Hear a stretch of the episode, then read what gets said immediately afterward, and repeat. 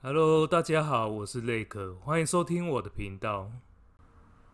新北市有一名人其，他沉迷于韩国的邪教团体万民中央教会，有长达十年的时间，每天晚餐过后就出门参加祷告会。那再怎么早也是晚上十一点过后才会回家。那每周五更是通宵祷告到隔天的凌晨，而且每年还要去韩国参加好几次的祷告会。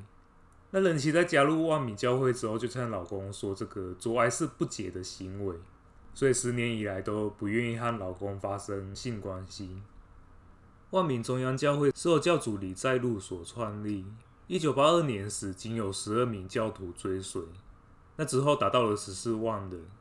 信徒们相信李在禄就是神，声称他有能力通过祷告治疗疾病，包括艾滋病和白血症。但是因为他长期强暴八名女信徒，韩国法院在二零一八年底宣判他十六年的有期徒刑。回到这个案例，这个人夫指出，两人于二零零六年十二月三十一号结婚，那三年后，老婆就开始沉迷于这个万民教会，不仅时常传教，还以这个教主加持过的毛巾按压在他身上，宣称这个老公需要悔改与洁净。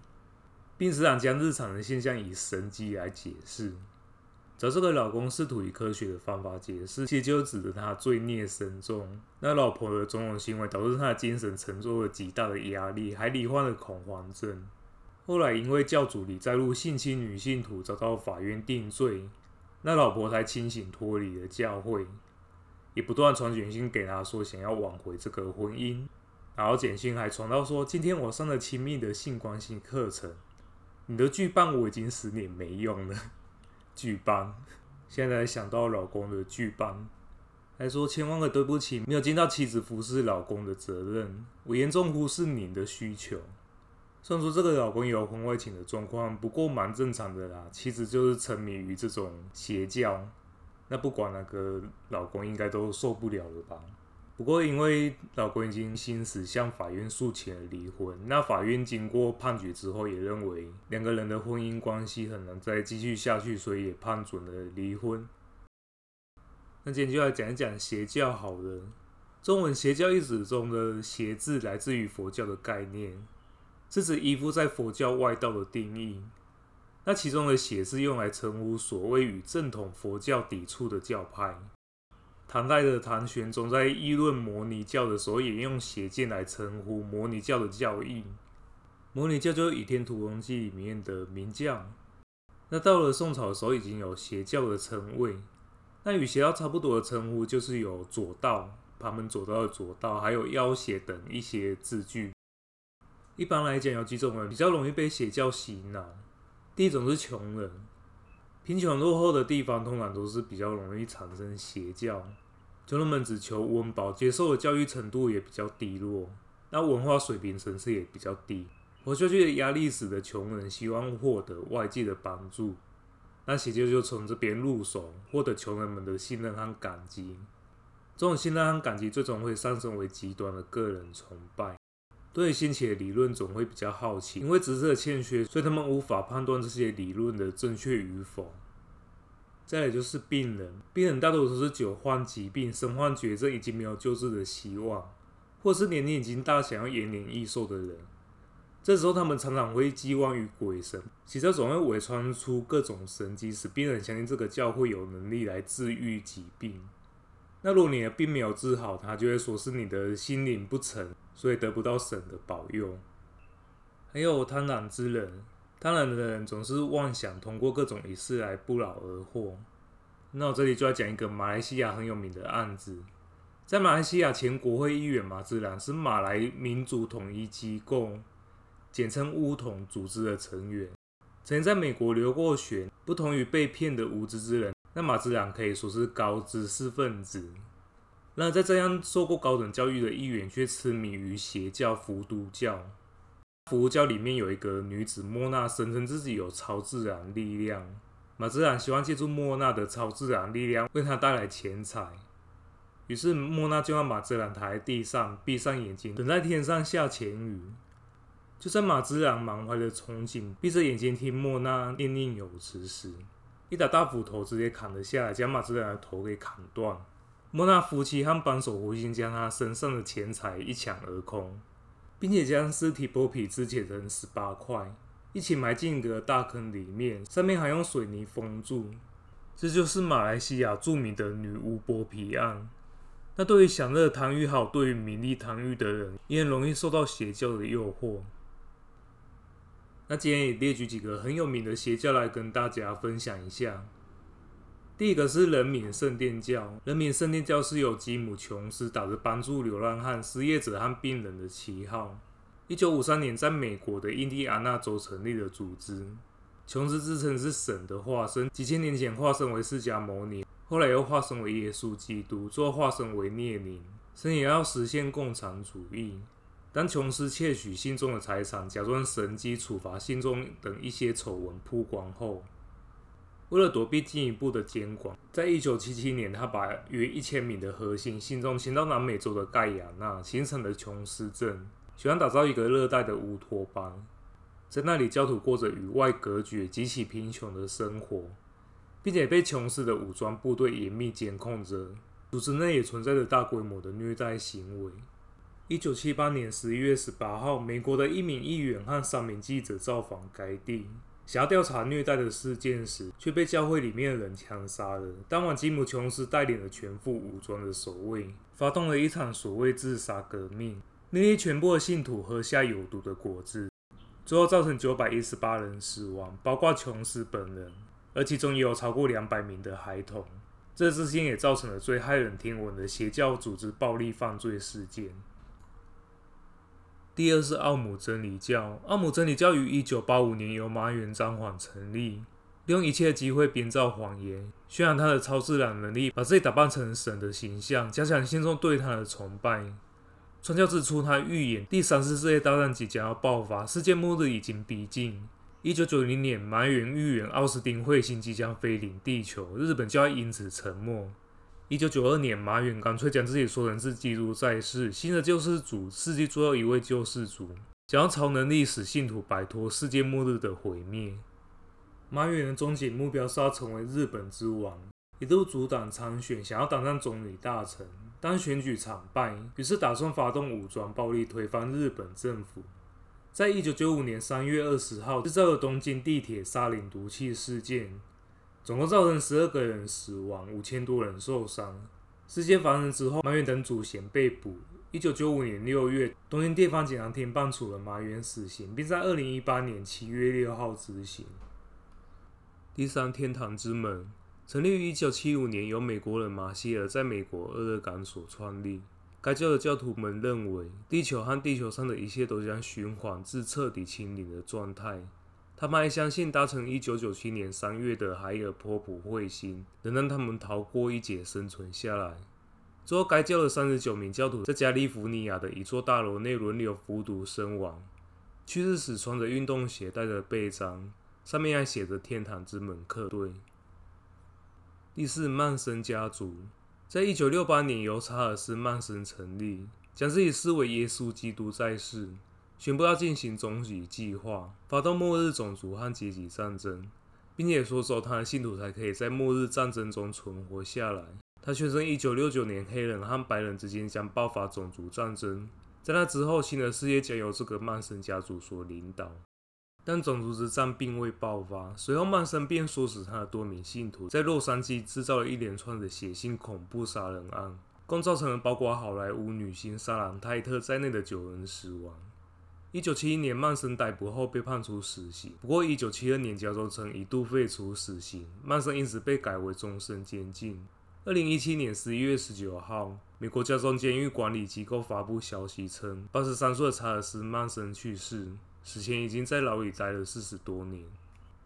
第五，大卫教派，一九三四年由维克多·豪迪夫在美国创立大卫教派，当时名为牧羊人之战。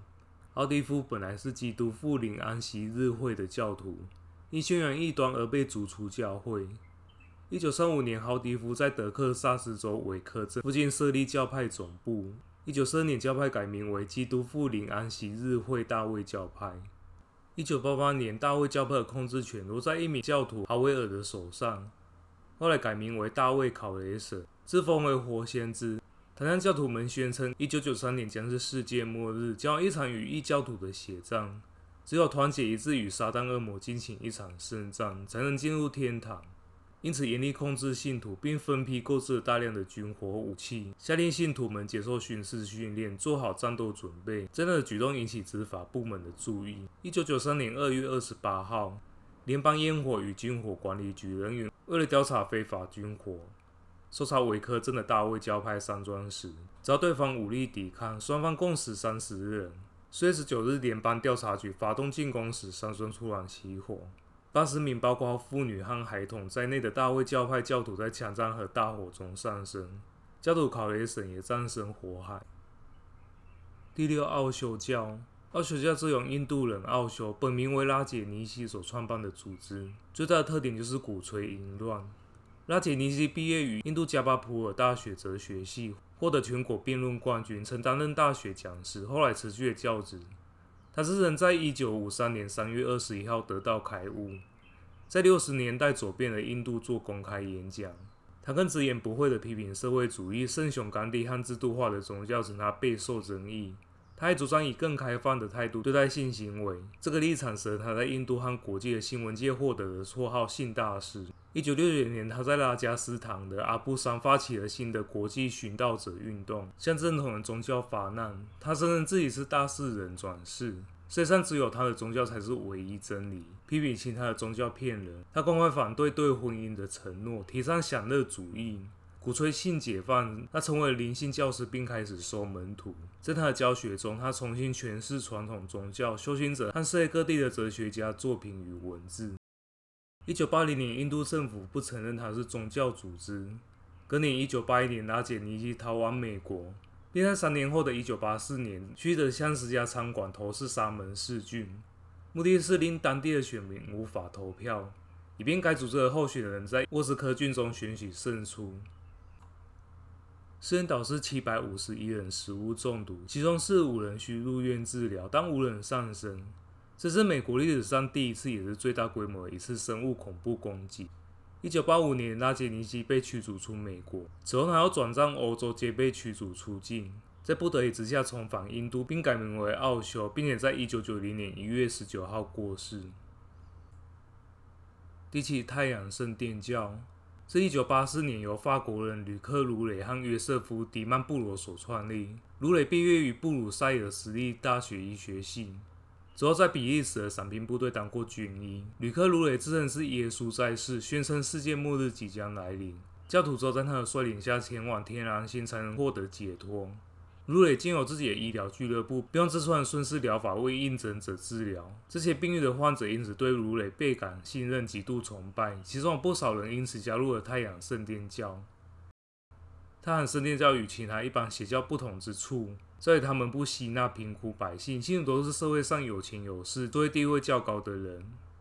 太阳神殿教除了收取会费，还利用教徒敬畏盲信的心理弱点，诈骗了巨额的财产。散布世界末日说，还是是囤积军械，并于一九九四年、一九九五年和一九九七年在瑞士、法国、加拿大组织了三次的集体自杀事件。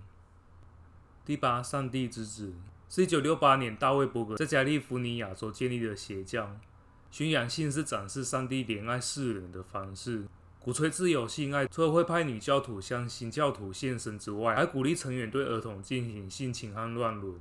认为儿童借此才能领悟上帝的爱，他则自封为先知国王，宣称只有追随他的人在末日之时才可以得到救赎。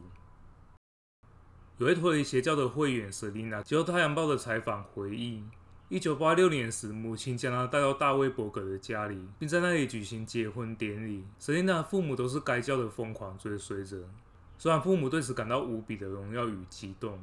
但是在他看来，大卫伯格只是个令人恶心的老头。瑟琳娜的悲惨童年就此展开。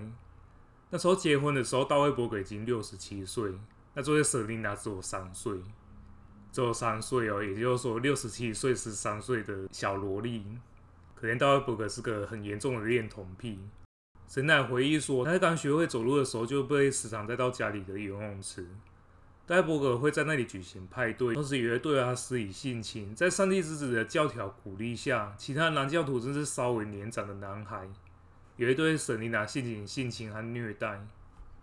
而瑟琳娜直到十八岁成年之后，才正式脱离了这个邪教。这个教内存在着大量的性虐待行为，年轻的女子还被迫卖淫，并引诱新的会员加入这一个团体。第九，上帝世界复兴运动。这个教会我之前在世界十大建筑物火灾里面有讲到，因为它的恶行就是有在单一建筑物里面死亡的人数到达世界前十名，所以有讲到这一个教会。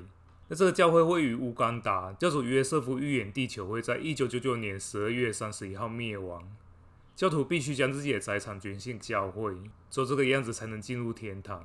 他认为世界末日不可避免，必将于两千年的一月一号到来，信徒都要严格的遵守十诫，也不可以和其他人讲话，甚至许多人使用手语。教徒们定期斋戒，严禁发生性关系。那在两千年的一月一号过去之后，什么事情都没发生。许多信众开始动摇，并且希望脱离教会。当预言破灭之后，教团的首领遇到了信任的危机。为了防止教徒索回财产，他们在两千年的三月十七号，在距离首都坎佩拉西南约四百五十公里的昆吉里地区卡农古镇的一座教堂，五百三十名受到欺骗的信众遭到集体的焚烧。为什么会有那么多人死亡？是因为当时教会把全部的教徒聚集在这个教堂里面。并且在教堂附近安放了炸弹，虽然炸弹一旦引爆，许多信徒是当场被炸死，其他幸存者也是重伤，教堂里面的出入口也都被封死，所以很多人都是直接活活烧死在里面。第十，社里教，一九七八年由曾经担任统一教的讲师郑明喜开创，这人是重新降临人间的真正耶稣基督。摄理教鼓吹堕落的人，特别是那些与恶人发生过性关系的女人，必须通过与教徒发生性关系来洗脱罪责，并将之称为爱的教育，说这是罪人得到自我救赎的一条捷径。那借着这个谎言，郑明喜大肆选美、奸淫妇女。一九九九年一月遭到爆发，此后郑明喜遭到韩国、台湾以及日本的治安机关通缉。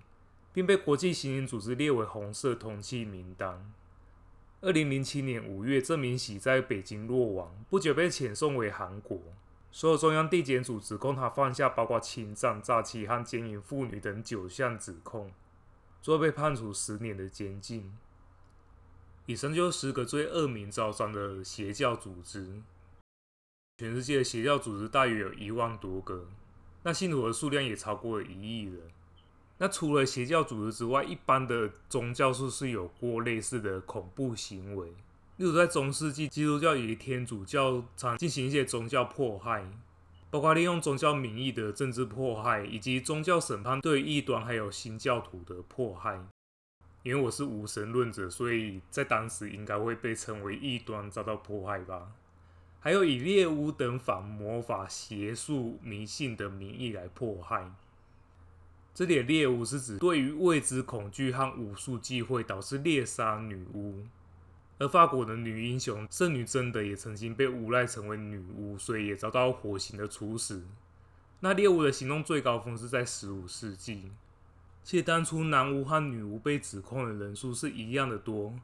直到了一四八五年，有两个丑女仔，一个是海因里希·克雷默，以及约翰·斯普雷格。他们合作出了一本猎巫手册《女巫之锤》。那这本书面世之后，导致整个欧洲社会把猎巫的矛头都指向了女性。被判处死刑的女巫财产都会被没收。所以政治界和司法线对猎巫的行动更加的积极。在迫害的巅峰时期，甚至有很多不懂巫术的女人遭人家的诬告而处以火刑。还有许多包括贩卖赎罪券。以及利用宗教审判来清除异己，以及施加酷刑。那再来是伊斯兰教，其实伊斯兰教很多教义其实是正向的，只不过很多恐怖分子就扭曲他的教义来进行一些恐怖攻击。所以说，伊斯兰教的恐怖攻击其实算真的是蛮多的，就不一一列举了。那所以在中国古代，黄巾贼之乱还有太平天国。都先利用宗教来吸收人民，然后最后发起了农民起义。那另外要讲到的就是义和团，义和团是由中国民间发起的宗教组织，其也可以算是八加九组织。他们希望可以借由附身而获得神力，以赶走列强侵犯中国领土。这个团体得到慈禧太后的支持。原本只是一般的反对列强，但最后却延烧到一般的传教士以及中国本地的信徒上面。在华北预计就有三万两千名的中国基督徒和两百名的传教士被义和团杀害。那做总计超过十万名的平民死在义和团的手下，包括了许多外国人。这也是八国联军攻打中国的重要入侵借口。那在台湾地区的话，大部分都是本土的道教，但其实我对于一般的庙宇活动还有道教，我是十分的排斥。除了我本身就是无神论者之外，我就有非常多的陋习，比如说烧金纸好了，烧金纸不就是把真的钱换成假的钱，再把假的钱烧掉？那和烧真的钱有什么差异？而且还造成了空气污染，还有燃放一些鞭炮炮竹，造成噪音污染，这个是我最讨厌的。因为有时候进香常常有一些八加九在那边闹事，这造成治安的问题。那来总结一下，邪教有几点特性。那如果你现在加入的宗教团体有这些特性的话，那可能要小心一点了。首先，邪教会对信徒实行精神控制，还有通过信徒大肆的敛财，以及脱离正常社会生活。还有邪教大多侵犯个人的身体，以及吸收儿童入会。并且具有反社会性质，以骚扰社会正常秩序，不断的引起司法纠纷，那也经常性的移转资金。那学校也试图渗入了公权力的机构，以扩大其影响力。那最后一点是我自己加的，很多教主都自称自己是耶稣基督的转世。OK，那我们今天谈话就到此结束了，那我们下次见了，拜拜。